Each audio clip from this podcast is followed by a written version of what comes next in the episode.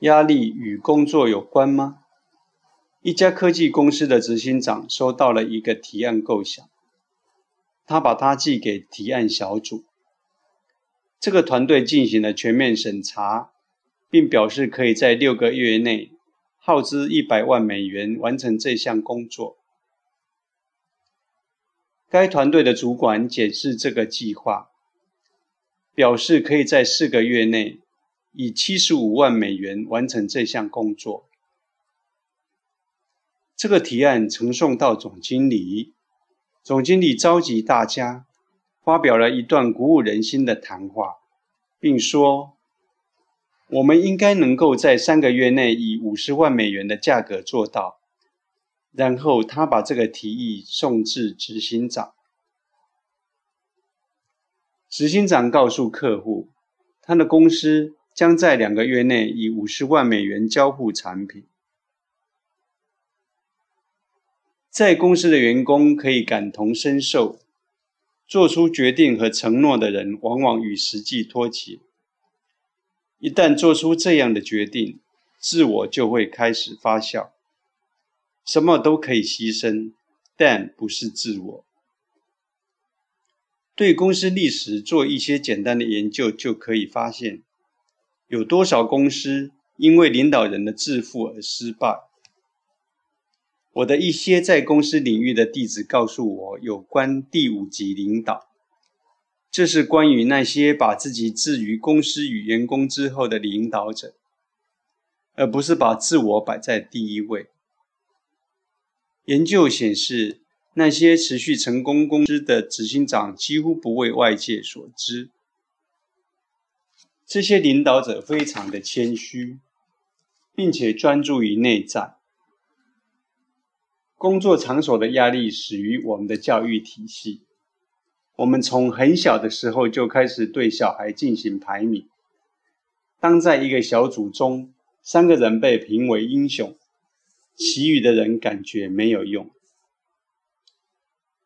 我们被教导从很小的时候就开始竞争。这种比较持续进入工作场所，并将其转化为战场。所谓的人力资源计划，明定必须对员工进行分类，在许多公司中，必须要排出百分之十或十五表现不佳的人。人们沦为统计数据，为了生存，人们被迫使其他人成为受害者。这可能就是办公室称为“水泥丛林”的原因。只要人们被恐惧和贪婪驱使，他们就无法受到启发。他们可以被控制并用来执行日常任务，但他们不能被激励去做不可能的任务。这是现今公司面临的困境。公司需要表现优异的员工。但公司鼓舞员工的动机是不够的，只有鞭子和胡萝卜而已。一位著名的心理学家建立了一个人类如何在欲望中向上移动的模型，被称为马斯洛需求层次理论。在这个金字塔的底部是人们对食物、住所和其他必需品的生存需求。接下来，人们在社会中寻求满足，例如建立人际网络等。接着，他们寻求爱和关注，然后寻求尊重、名气和声誉。但最后，人们仍然不满足，他们觉得生活中仍然缺少一些东西。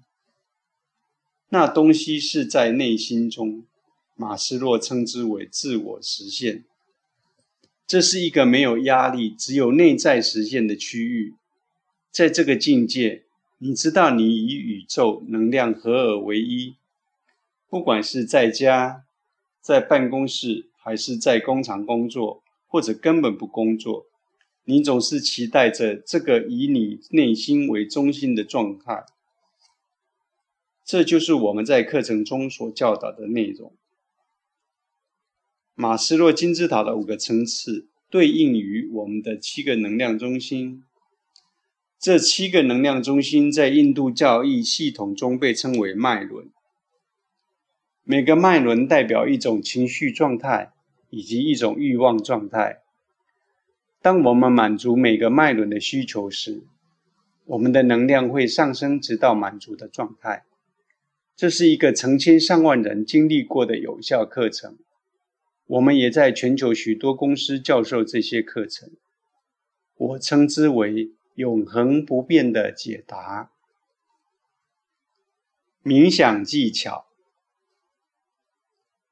这是一种简单而有效的技巧，来消除压力，用于解开脐轮的能量。